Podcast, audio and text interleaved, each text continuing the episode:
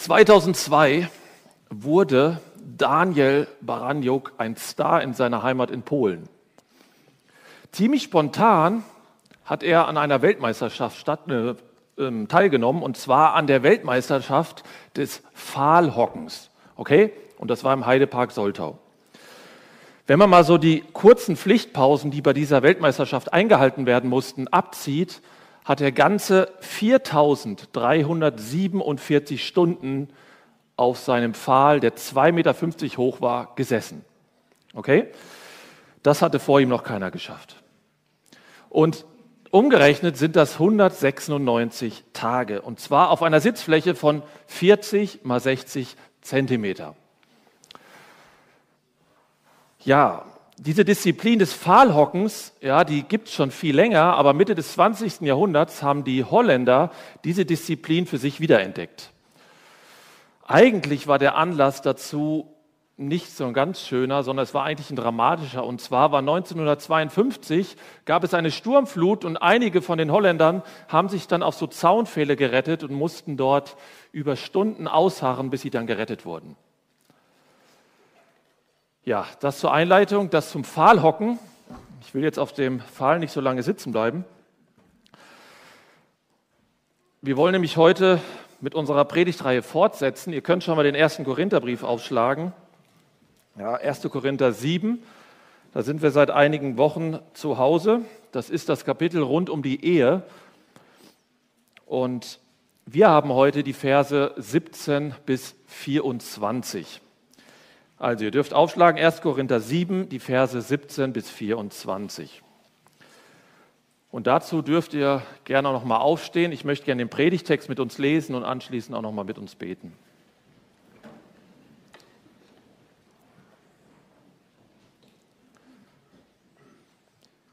Vers 17. Doch wie der Herr einen jeden zugeteilt hat, wie Gott einen jeden berufen hat, so wandle er. Und so verordne ich es in allen Gemeinden. Ist jemand beschnitten berufen worden, so bleibe er bei der Beschneidung. Ist jemand unbeschnitten berufen worden, so lasse er sich nicht beschneiden. Die Beschneidung ist nichts und das Unbeschnittensein ist nichts, sondern das Halten der Gebote Gottes. Jeder bleibe in dem Stand, in dem er berufen worden ist. Bist du als Sklave berufen worden, so lass dich nicht kümmern. Wenn du aber frei werden kannst, mach umso lieber Gebrauch davon. Denn der als Sklave im Herrn berufene ist ein Freigelassener des Herrn. Ebenso ist der als freier Berufene ein Sklave Christi. Ihr seid um einen Preis erkauft. Werdet nicht Sklaven von Menschen. Worin jeder berufen worden ist, Brüder, darin soll er vor Gott bleiben. Ja, Jesus, ich danke dir, dass wir dein Wort haben, dass du uns dein Wort gegeben hast. Danke, dass du uns Rat geben möchtest, wo wir so auf deinen Rat angewiesen sind. Und auch dieses Thema heute Morgen ist etwas, wo wir Rat brauchen. Und ich bitte dich, dass du ja, durch mich sprichst, dass du ja, dein Wort wirklich uns offenbar machst und dass du auch unsere Herzen wirklich im Vorfeld schon vorbereitet hast, dass wir es wirklich aufnehmen können und dass es wirklich relevant für unser Leben ist. Und dass wir, ja, so wie Jonathan auch gebetet hat, wirklich verändert hier rausgehen. Darum bitte ich dich. Amen. So, ihr dürft Platz nehmen. Wir haben ja in den letzten Wochen oft davon gesprochen, an was für eine Gemeinde Paulus dort damals in Korinth diesen Brief geschrieben hat und dass diese Gemeinde wirklich in großer Not war. Ja, das war eine Gemeinde, die hatten ja mit Spaltung zu kämpfen, die hatten mit Unmoral zu kämpfen und einigen Dingen mehr. Aber was die, die Ursache war, war ja, dass sie eigentlich eine völlig falsche Theologie hatten. Das heißt, da waren Dinge, wo sie geistlich einfach nicht so den Durchblick hatten. Und das hat dazu geführt, dass sie letztendlich auch in ihrem Gemeindeleben ein sehr ungesundes Gemeindeleben und ein dramatisches Gemeindeleben geführt haben. Und auch bei der gottgewollten Sexualität, da hatten sie große Schwierigkeiten. Und genau deshalb widmet Paulus auch in diesem Brief einen ganzen Teil diesem Thema und er versucht, ihre Vorstellung wieder abzugleichen mit Gottes Maßstab und sie darauf auszurichten. Und in dem Zusammenhang geht er auch auf Fragen ein, die sie ihm wahrscheinlich im Vorfeld dazu gestellt haben. Ja, und vor zwei Wochen, ja, da hat uns der Stefan berichtet, wie Paulus die Gott gewollte und die gesunde Sexualität, ja, wie man die abgrenzen kann von der Unzucht. Ja, und wie gefährlich diese Unzucht ist. Ja, das Thema war, verherrliche Gott mit deinem Leib. Ja, das war noch am Ende von Kapitel 6. Ja, und dann ähm, haben wir ja noch das Kapitel 7 und da hat uns der Mike eine Woche davor ja, die ersten sieben Verse ausgelegt und hat uns ja erzählt, was ist der Sinn von Ehe, beziehungsweise was ist eigentlich insbesondere die Sexualität in der Ehe, ja, wie ist das von Gott eigentlich gewollt? Ja, also das war dieses Thema, verherrliche Gott in deiner Ehe. Und letzte Woche hat uns der Clemens dann die weiteren Verse ausgelegt ja, und hat uns erklärt, was denkt Gott über Ehe und Ehescheidung. Ja, das Thema war, verherrliche Gott in deinem Beziehungsstatus. Und in einigen Wochen, ja, ich greife jetzt so ein bisschen vor, da werden wir eine Predigt hören über Ehe und Ehelosigkeit. Das sind dann die Verse 25 bis 40, auch in diesem Kapitel 7. Ich weiß nicht, wer das äh, predigen wird, aber vielleicht wird das Thema dann dort heißen, verherrliche Gott als Lediger. Das werden wir dann sehen. So, das ist der Kontext, wo wir uns heute befinden. Und ich weiß nicht, ob euch das so aufgefallen ist, aber als wir das eben gelesen haben, da hätte man meinen können, irgendwie passt doch der Abschnitt, den wir heute haben, gar nicht zu diesem Thema. Das Kapitel 7 dreht sich ja um die Verherrlichung Gottes in der Ehe und im Beziehungsstatus. Ja, und unsere acht Verse, irgendwie hat man den Eindruck, Paulus wechselt das Thema. Aber ist das wirklich so? Ich denke, den meisten von uns ist mittlerweile klar, dass wir immer, wenn wir uns einen biblischen Abschnitt anschauen, dass wir uns sehr auf den Kontext auch konzentrieren müssen, damit wir diesen Abschnitt auch richtig auslegen. Ja, da haben wir schon öfter darüber gesprochen. Weil ansonsten könnte es gerade heute bei unserem Text passieren, dass wir, wenn wir da nicht aufpassen, an dem eigentlichen Thema vorbeischießen. Weil wenn ein biblischer Autor direkt vor einem Abschnitt und direkt nach einem Abschnitt das gleiche Thema behandelt, dann ist es sehr wahrscheinlich, dass der Abschnitt selber auch von diesem Thema handelt. Das ist irgendwie logisch. So, und dann habe ich mich hingesetzt und habe gesagt, ich untersuche das mal, ob das auch bei unserem Text der Fall ist. Ja, und tatsächlich kann ich euch sagen, ich habe was entdeckt. Ja, ich habe so in der Predigtvorbereitung immer wieder den Text gelesen und ich habe mir die Verse davor angeschaut und plötzlich ist mir was in die Augen gesprungen, da habe ich gemerkt, genau das ist es. Und zwar ich habe gesehen, dass das Schlüsselwort in unserem Predigtext oder das Schlüsselthema identisch ist mit dem Schlüsselthema in dem Text davor. Also in dem Text, den wir letzte Woche gehört haben. Bevor wir uns das jetzt anschauen, möchte ich mit euch einmal kurz die Struktur von unserem Predigtext ähm, zusammen äh, durchgehen, weil das ist wichtig, damit wir gleich verstehen, auf was ich hinaus will. Und ihr werdet sehen, die Struktur ist relativ einfach von unseren acht Versen. Weil es fällt nämlich sehr schnell auf, dass der Vers 17, ja, die ersten beiden Teile, also 17a und b, der Vers 20 und der Vers 24 fast das gleiche aussagen. Ich lese das nochmal für euch. Dort steht ab Vers 17, doch wie der Herr einen jeden zugeteilt hat, wie Gott einen jeden berufen hat, so wandle er. Und im Vers 20 steht dann, jeder bleibe in dem Stand, in dem er berufen worden ist. Und im Vers 24 heißt es dann, worin jeder berufen worden ist, Brüder, da soll er bleiben. Das heißt, in allen drei Versen geht es darum, dass jeder dort bleiben soll, wo er berufen oder hingestellt worden ist. Okay? Da gehen wir gleich genauer drauf ein. So, und zwischen diesen drei Versen finden wir dann zwei Beispiele. Ja? Und diese zwei Beispiele sollen diese drei Aussagen untermauern. So, und beim ersten Beispiel geht es um die Beschneidung in den Versen 18 und 19. Und in dem zweiten Beispiel geht es dann um das Sklave-Sein, das sind dann die Verse 21 bis 23. Und wenn man sich das so anschaut, dann könnte man meinen, unser Text ist wie so ein E aufgebaut. Ja? Stellt euch vor, wir haben so drei Querbalken, ja, das waren diese drei Kernaussagen, und die sind ja inhaltlich miteinander verbunden, ja, weil die ziemlich das gleiche aussagen. Und zwischen diesen drei Kernaussagen finden wir dann die zwei Beispiele. Okay? Also wie versprochen, die Struktur ist gar nicht so schwer. So, und jetzt möchte ich mit euch diesen Aha-Effekt so ein bisschen teilen, ja, was ich entdeckt habe, und ihr sollt es auch entdecken. Ich habe mir ja die Frage gestellt am Anfang, was ist denn jetzt eigentlich so das Schlüsselwort oder das Schlüsselthema in meinem Text? Ja? Weil wenn ich die Predigt auslegen will, muss ich ja verstehen, was ist das Thema? Und wie hängt dieses Thema dann auch mit dem Kapitel zusammen? Weil wir haben ja gesagt, der Kontext ist wichtig. Und Dazu werde ich euch jetzt nochmal die Verse 8 bis 16 lesen von letzter Woche und achtet mal drauf, wie ich die Betonung setze. Und ich hoffe, dann habt ihr auch so einen Aha-Effekt. Also wir lesen nochmal die ab Vers 8 Ja, und dann äh, werden wir sehen, wie das mit unserem Text zusammenhängt. Also, Vers 8, da steht, ich sage aber den Unverheirateten und den Witwen, das war die erste Gruppe, es ist gut für sie, wenn sie bleiben wie ich. Wenn sie sich aber nicht enthalten können, sollen sie heiraten, denn es ist besser zu heiraten, als vor Verlangen zu brennen. Vers 10, den Verheirateten, das ist die zweite Gruppe, aber gebiete nicht ich, sondern der Herr, dass eine Frau sich nicht vom Mann scheiden lässt. Was heißt das? Sie soll in der Ehe bleiben. Vers 11, der, wenn sie aber doch geschieden ist, die dritte Gruppe, die Geschiedenen, so bleibe sie unverheiratet oder versöhne sich mit dem Mann, dass ein Mann und dass ein Mann seine Frau nicht entlässt. Vers 12, den übrigen, das ist dann die vierte Gruppe, das sind dann die mit den Mischehen oder wie der Clemens Neudeutsch letzte Woche gesagt hat, die Hybridehen. Aber sage ich nicht der Herr, wenn ein Bruder eine ungläubige Frau hat und sie willigt ein, bei ihm zu wohnen, so entlasse er sie nicht. Was soll sie machen? Sie sollen zusammenbleiben. Und eine Frau, die einen ungläubigen Mann hat und der willigt ein, bei ihr zu wohnen, entlasse den Mann nicht. Denn der ungläubige Mann ist durch die Frau geheiligt und die ungläubige Frau ist durch den Bruder geheiligt. Sonst wären ja eure Kinder unrein, nun aber sind sie heilig. So, jetzt kommt eine Ausnahme, Vers 15. Wenn aber der Ungläubige sich scheidet, so scheide er sich.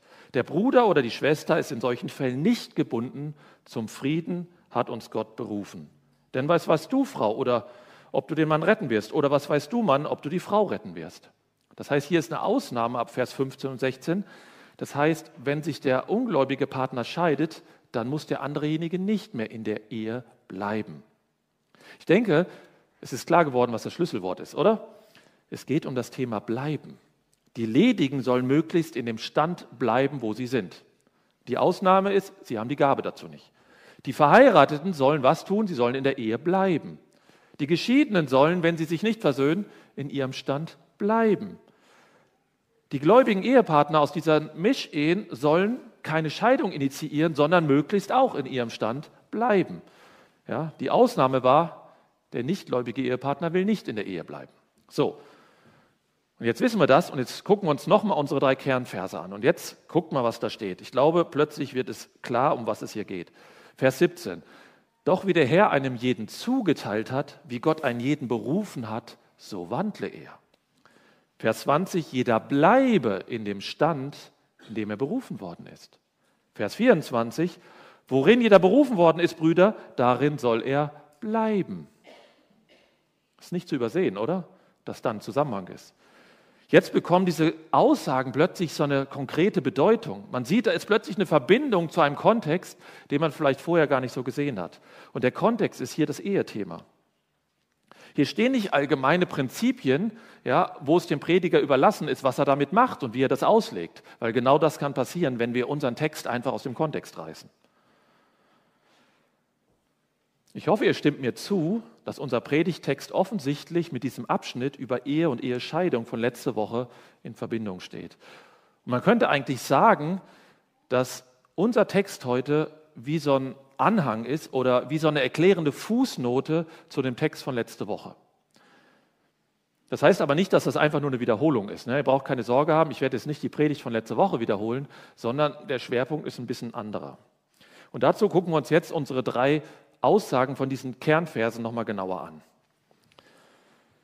In meiner Elberfelder Übersetzung beginnt der, der Vers 17 mit doch wie.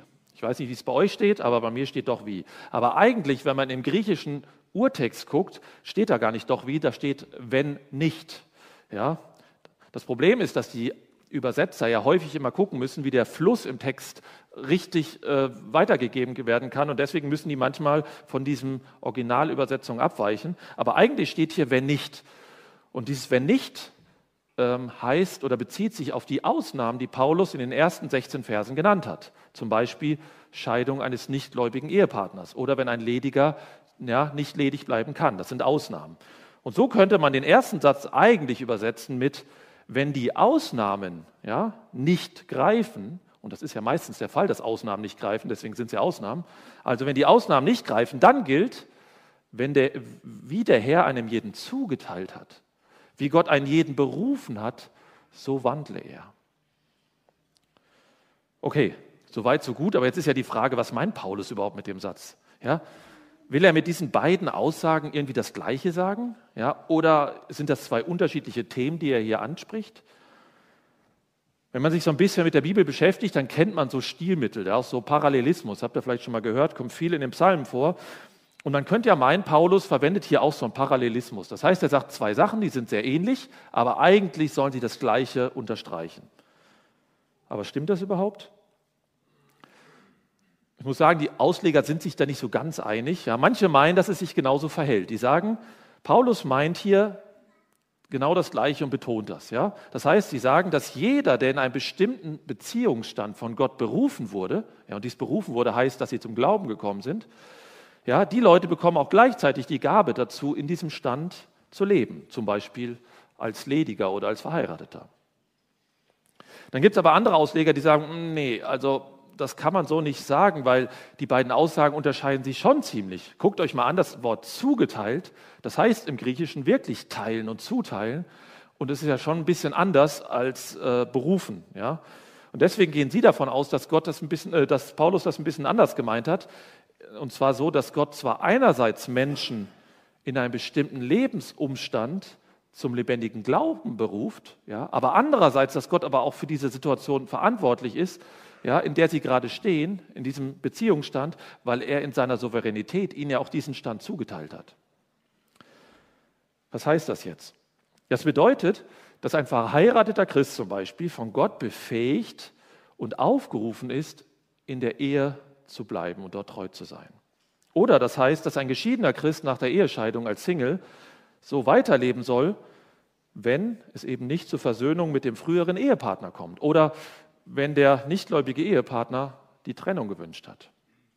Und das ist dann unter, unter anderem deshalb so, weil Gott diese Situation ganz genau bewusst nutzt, um sein Ziel mit der Person zu erreichen.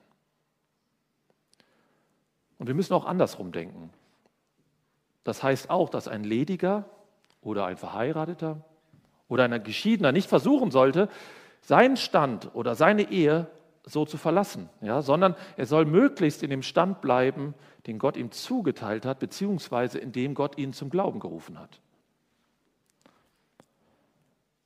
Jetzt könnte man natürlich fragen, ähm, heißt das, dass es nie irgendwie so eine Änderung geben muss oder darf, dass das so ein fixer Zustand ist? Natürlich nicht. Natürlich gibt es Situationen, wo zum Beispiel ledige Christen wieder heiraten.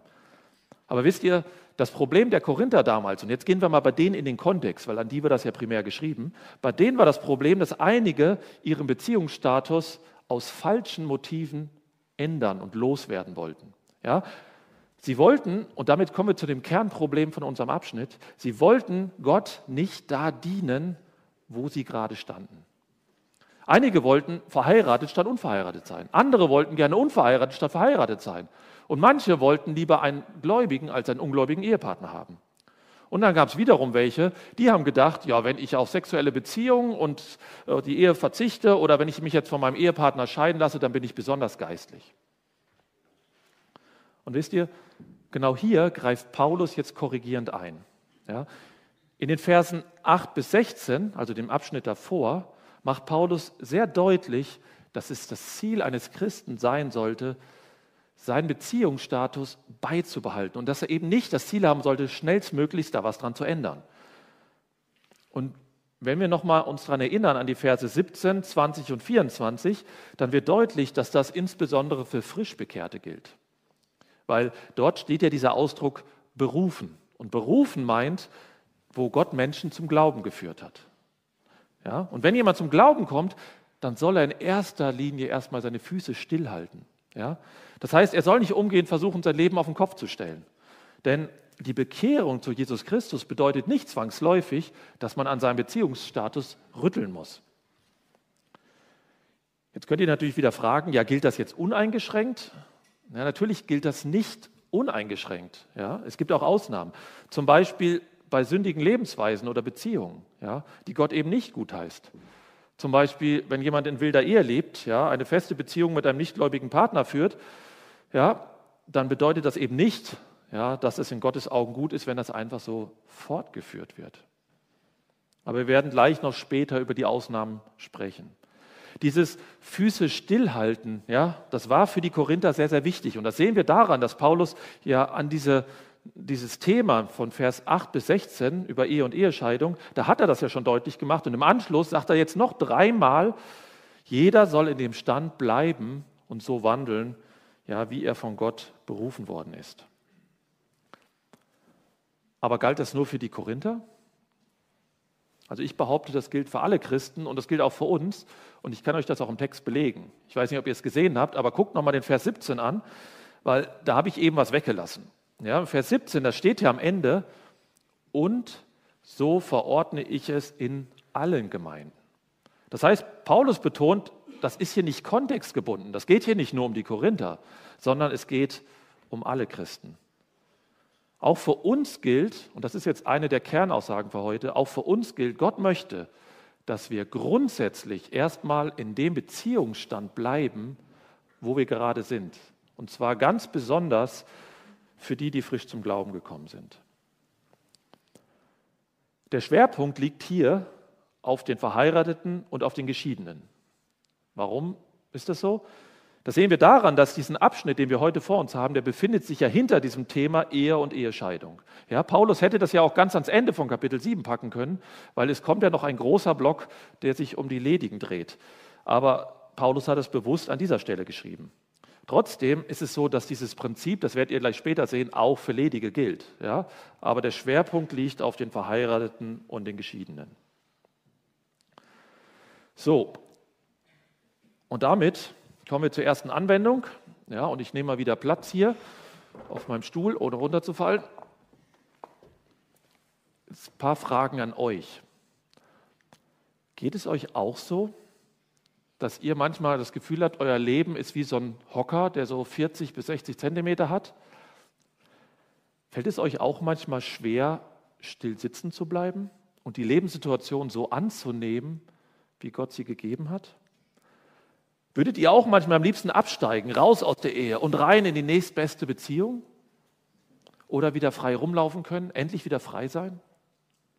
Oder hast du dein Single-Dasein irgendwie satt und du willst nicht länger auf diesem für alle sichtbaren Singlestuhl sitzen, ja? Monate, Jahre, Jahrzehnte. Wisst ihr, 196 Tage auf so einem Pfahl zu sitzen, das erfordert vieles. Ja, das erfordert, dass man sehr lange monoton stillsitzen muss. Das erfordert, dass man Schmerzen aushalten muss. Die werden ja immer mehr, wenn man so lange sitzt. Könnt ihr euch vorstellen. Das erfordert, dass man diesen Wunsch ausblenden muss, ey, wann komme ich hier wieder runter? Und das erfordert Konzentration, dass man nicht runterkippt. Weil die Konkurrenten von dem Daniel Baranjuk damals, die sind zum Teil dann irgendwann da runtergefallen. Weil die waren ja auch nachts auf dem Pfahl. Und was wir auch brauchen und was man da braucht, ist, man braucht den Fokus auf die Aufgabe. Man muss, um durchhalten zu können, muss man das Ziel vor Augen behalten. Und wisst ihr, dieser Daniel Baranjuk damals, 2002, der hat das ja beeindruckend lang durchgehalten. Ja, der wollte Weltmeister werden. Und dafür hat er sehr viel auf sich genommen. Wisst ihr, und das ist der Punkt, ja, das ist der Punkt. Wir müssen das Ziel vor Augen behalten, damit wir durchhalten können.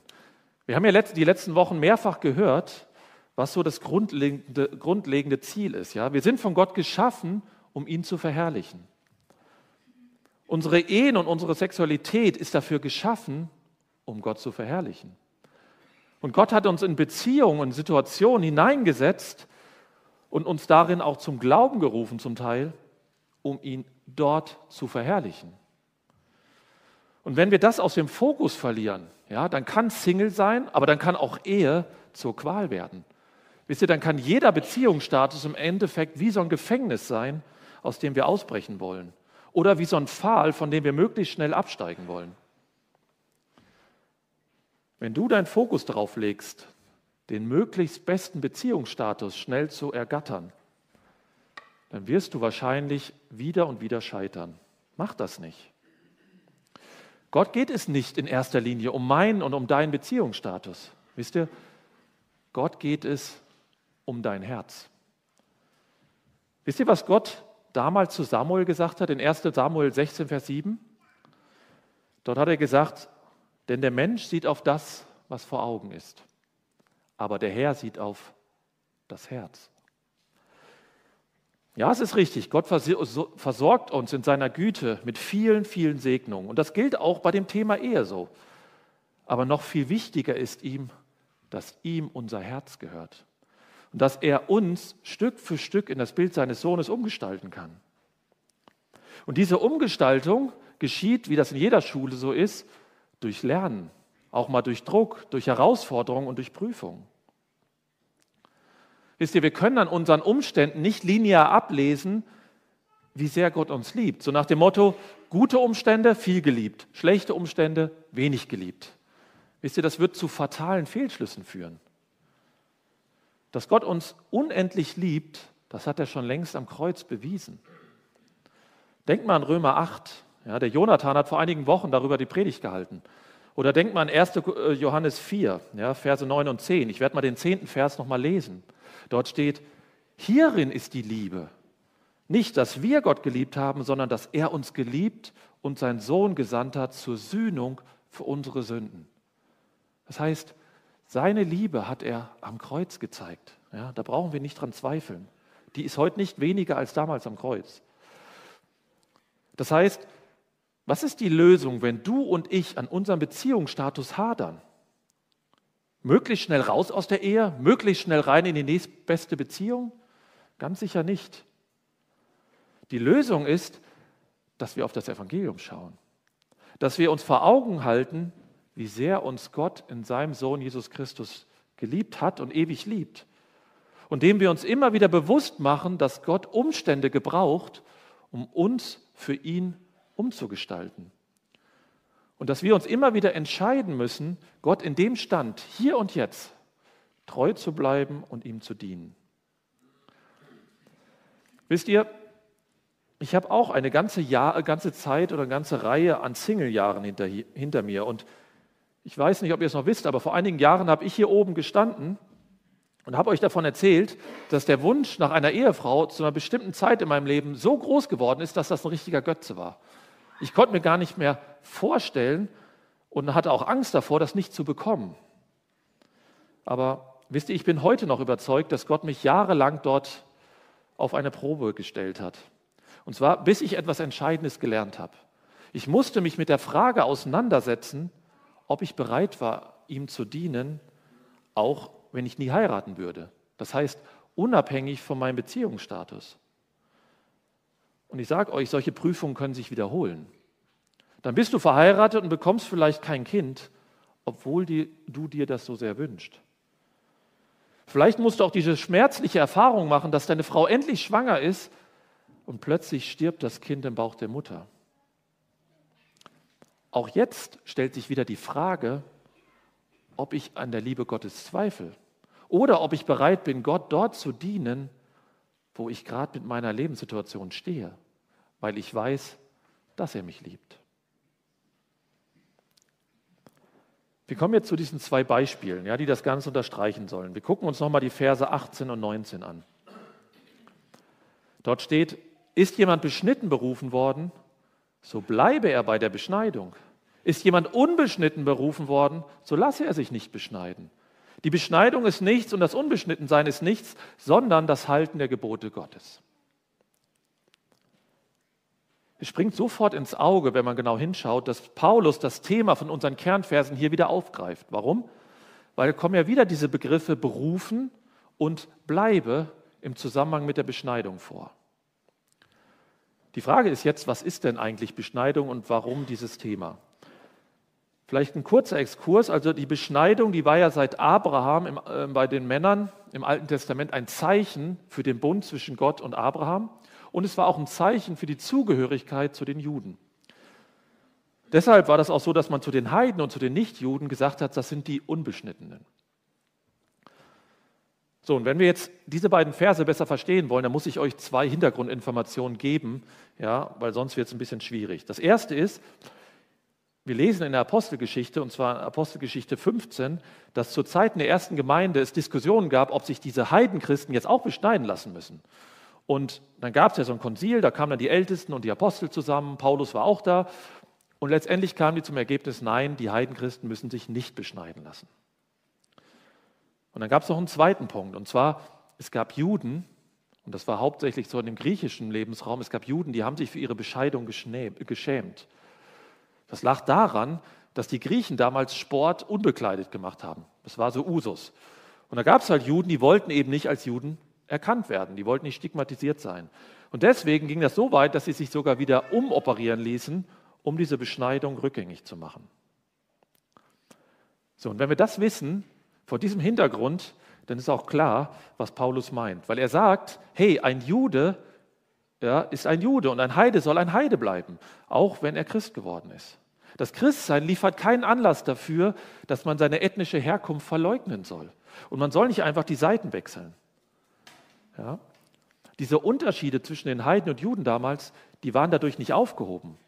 Auch wenn die natürlich im Blick aufs Evangelium und im Blick auf die Errettung waren sie natürlich gleichgestellt, ja, aber nicht von ihrer ethnischen Herkunft.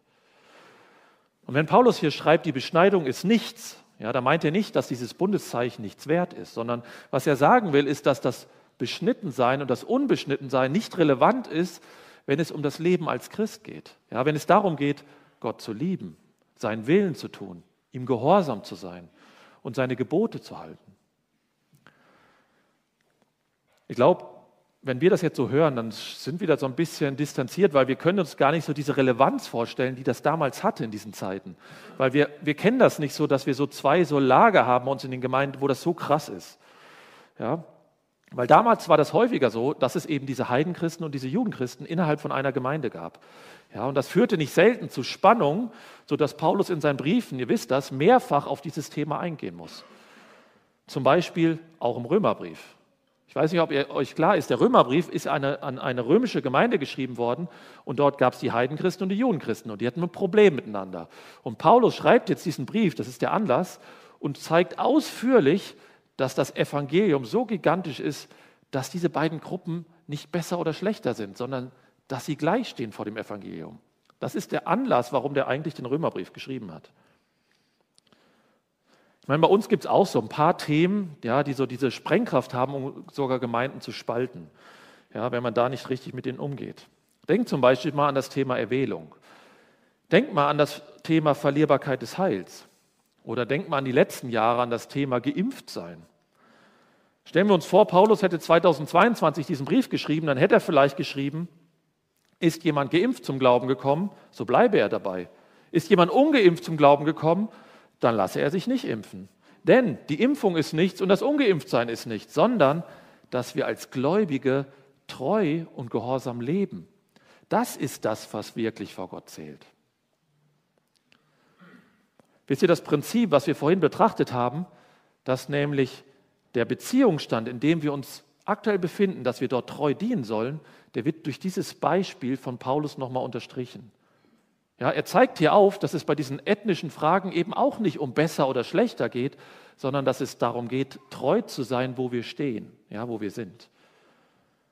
Und wenn wir uns jetzt das zweite Beispiel anschauen, dann sehen wir dieses Prinzip wieder. Ja. Wir schauen uns nochmal den Vers 21 bis 23 an. Dort heißt es, bist du als Sklave berufen worden, so lass dich nicht kümmern. Wenn du aber auch frei werden kannst, mach umso lieber Gebrauch davon. Und jetzt kommt die Begründung, denn der als Sklave im Herrn Berufene ist ein Freigelassener des Herrn. Ebenso ist der als Freier Berufene ein Sklave Christi. Ihr seid um einen Preis erkauft, werdet nicht Sklaven von Menschen. Wisst ihr, auch hier wählt Paulus ganz bewusst ein zweites Beispiel, was damals ein sehr heißes Thema war bei den Korinthern und in der damaligen Zeit. Weil wir müssen uns vorstellen, in den Gemeinden damals, da gab es dann Sklaven, da gab es ehemalige Sklaven, da gab es Freie und dann gab es auch noch diese Besitzer von den Sklaven. Und ihr könnt euch vorstellen, was in diesen Gemeinden los war und wie herausfordernd das Miteinander war.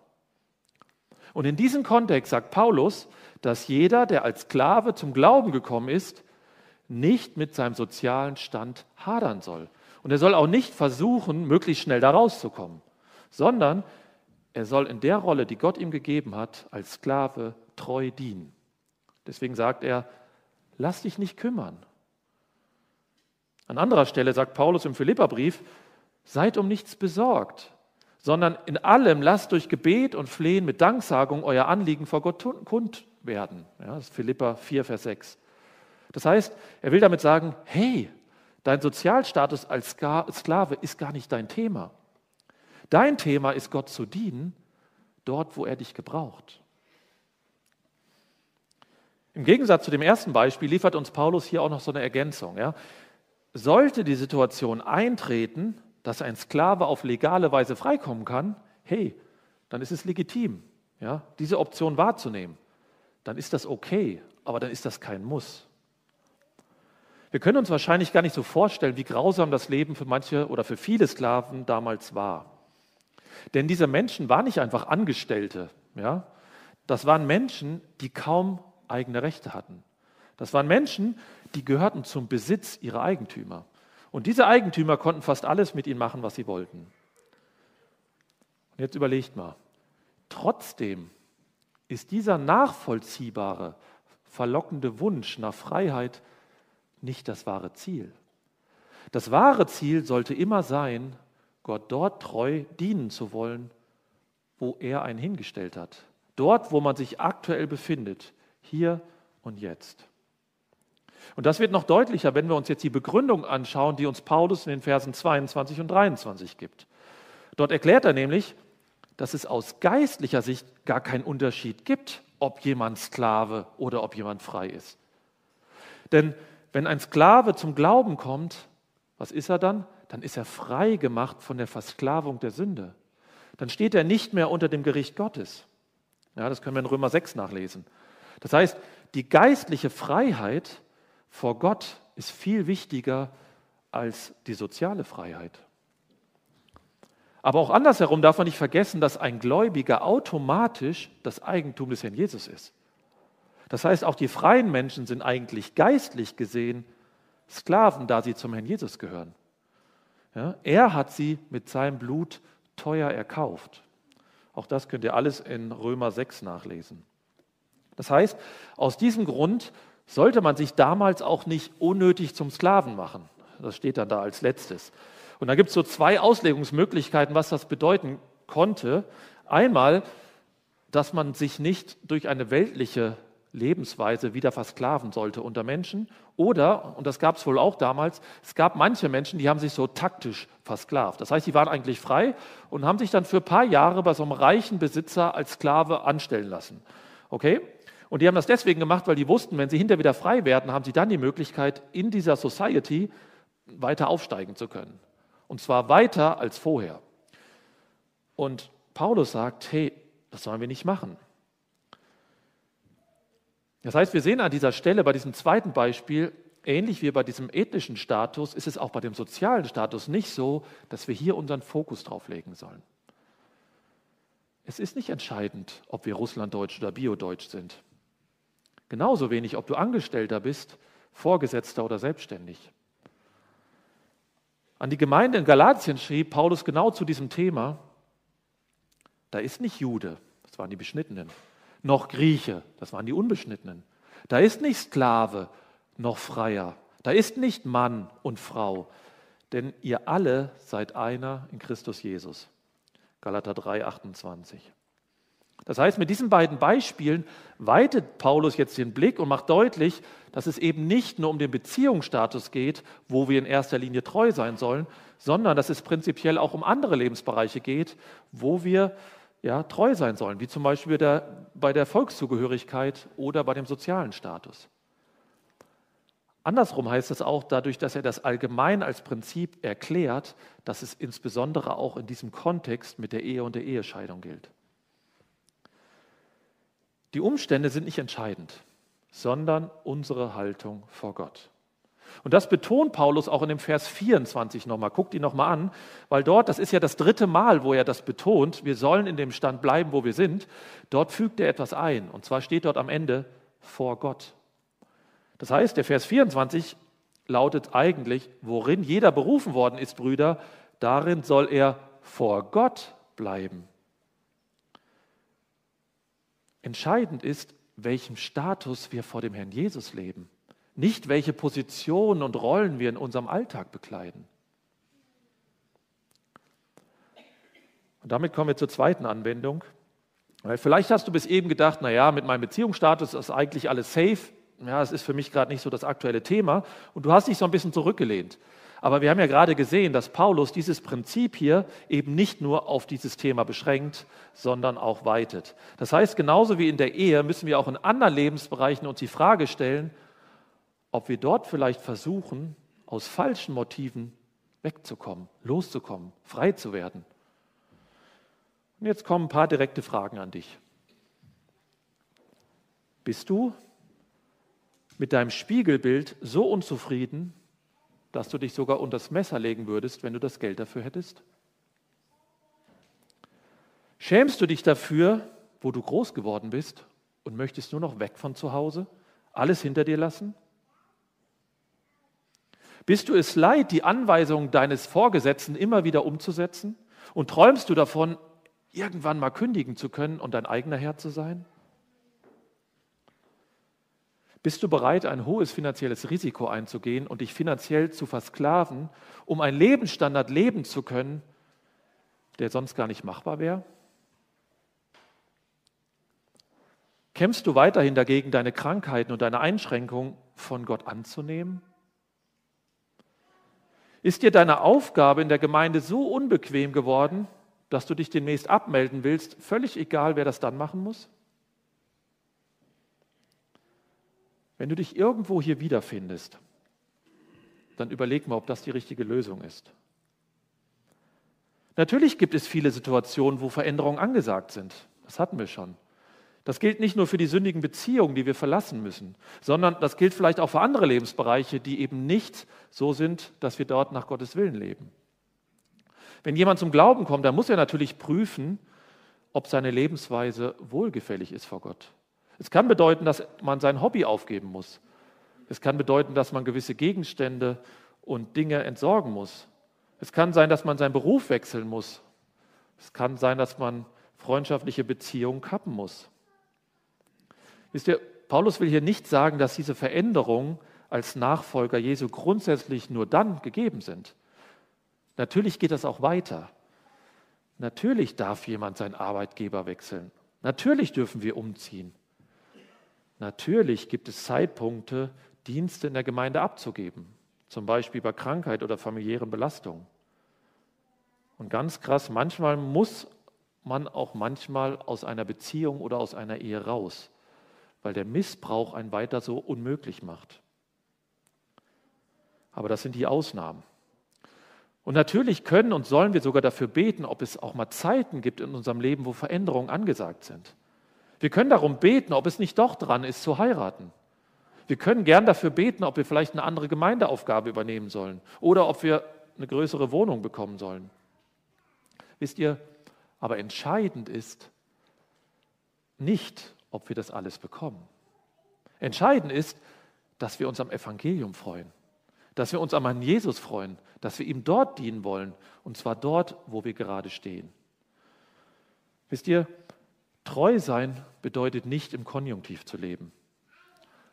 Ach, was wäre, wenn? Oder in der Vergangenheit, ach, hätte ich nur.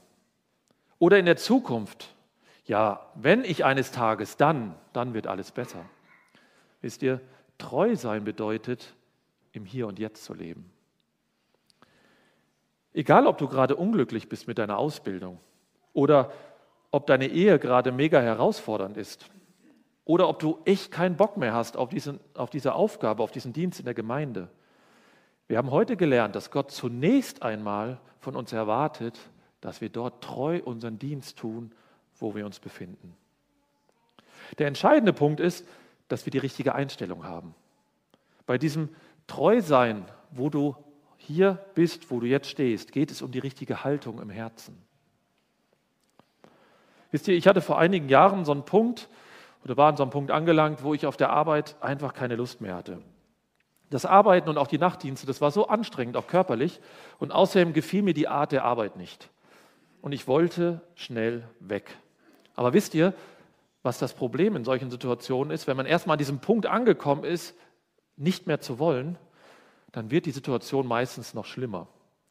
Und anstatt standhaft zu bleiben, wollen wir da nur noch weg, aber eigentlich ist das gar nicht die Lösung. Objektiv kann das wirklich schwer sein, ja, dass man mal weg will. Aber wir müssen in erster Linie immer wieder lernen, vor Gott die richtige Haltung einzunehmen. Ich habe mir vor längerer Zeit vorgenommen, in erster Linie immer erstmal dort treu meiner Aufgaben nachzukommen, wo Gott mich hingestellt hat. Und ich sage euch, das ist nicht immer leicht. Aber wisst ihr, das bewahrt uns vor Dingen. Das bewahrt uns zum Beispiel davor, dass wir nicht ständig Ausschau halten nach Veränderung, nach was Besserem, nach was anderem. Und das bewahrt uns auch davor, dass wir im Herzen nicht immer diese, diesen Kontext verlieren und dass wir nicht mehr bei der Sache sind.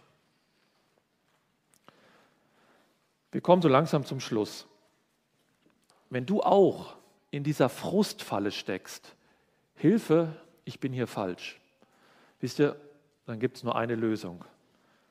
Schau den Herrn Jesus an. Wisst ihr, er liebt dich unendlich und er hat dein Leben für dich gegeben. Und er möchte, dass du jetzt Stück für Stück in sein Bild verändert wirst. Und das bedeutet auch, dass er dich in Lebenssituationen führt, die nicht immer einfach sind und wo wir keine Lust drauf haben. Aber seine, sein großes Ziel ist die Veränderung deines Herzens, nicht primär deiner Umstände. Du bist sein Eigentum, das haben wir gesagt. Und er möchte, dass du alles daran setzt, ihn in diesen Umständen zu verherrlichen. Und das machst du, wenn du zunächst einmal dort treu bist, wo du bist, hier und jetzt. Und wisst ihr, das hat auch große Nebeneffekte. Das erste haben wir schon gehört. Wir verherrlichen Gott, wenn wir so handeln. Das zweite ist, wir sind ein großartiges Zeugnis für unser Umfeld.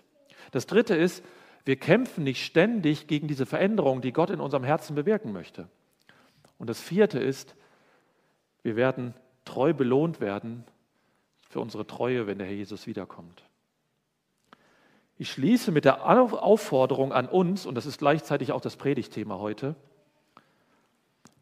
verherrliche Gott als treuer Diener hier und jetzt. Amen. Lasst uns noch aufstehen und beten.